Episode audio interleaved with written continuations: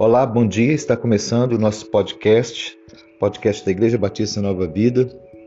Hoje nós vamos trazer o seguinte tema: Como reagir diante dos nossos erros? E para tanto nós vamos meditar em 2 Crônicas, capítulo 34, verso 27.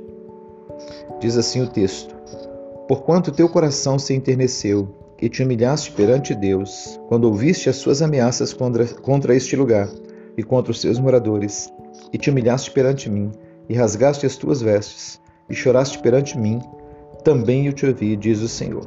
Esta é a reação imediata de Josias diante da gravidade do pecado da sua nação, no momento que ele ouve a palavra de Deus e percebe o quanto o povo dele estava longe de Deus, ele também é, se percebe também como pecador, como parte né, daquela sociedade, ele não, ele não se ausenta, ele não se justifica, ele apenas entende a gravidade é, dos pecados, entende é, o quanto a nação estava pecando contra Deus.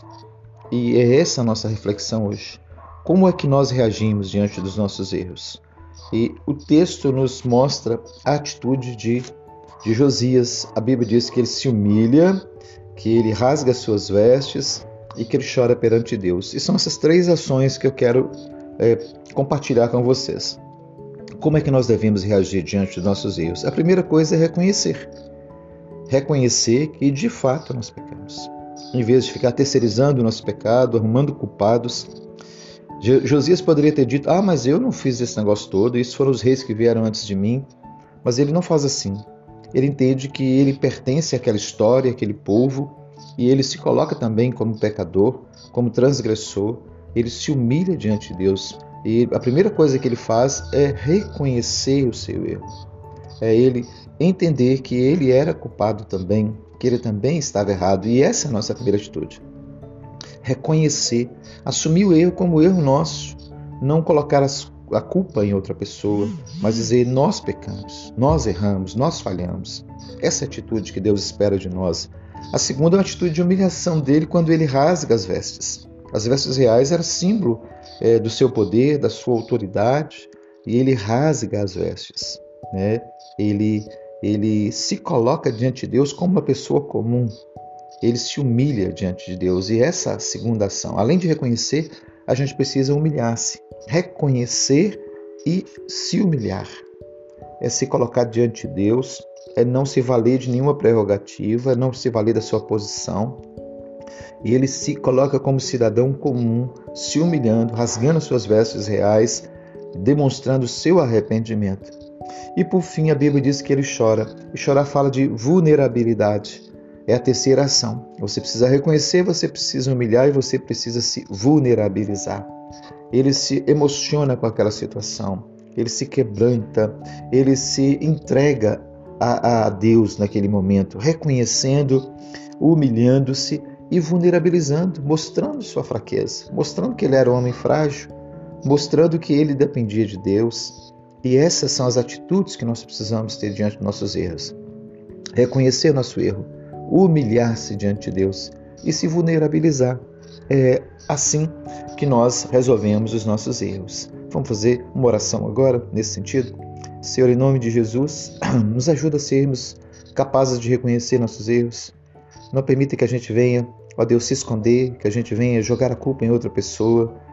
Nos permita, Senhor, nos dar conta da maldade do nosso coração.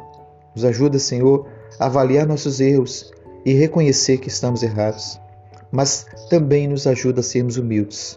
Não deixe que a arrogância, a prepotência, a nossa, a nossa posição na sociedade nos impeça de nos humilharmos. O rei Josias rasgou suas vestes reais.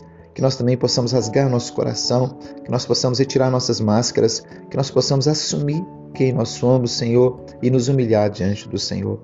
E não nos permita também ficar com o coração duro. Ajuda-nos a vulnerabilizar Tira, Deus, a dureza de coração, a arrogância. Tira, Senhor, ó Deus, aquele coração impenitente, aquele, aquele homem, aquela mulher que não chora, que não se quebranta.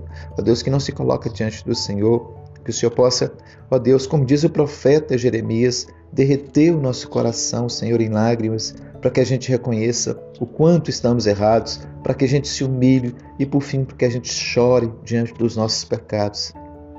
Que o pecado cause tristeza em nosso coração, nos levando às lágrimas e ao arrependimento. Essa é a nossa oração, em nome de Jesus. Amém. Então, queridos irmãos, é sempre bom lembrar aquele texto de Provérbios 28, verso 13, né? Que aquele que encobre sua transgressão jamais prosperará, mas aquele que confessa e deixa alcançará misericordiosa. Alcançará misericórdia, melhor dizendo. Afinal de contas, nós servimos a um Deus bondoso, generoso e perdoador. Bom dia para você, fique na paz de Cristo.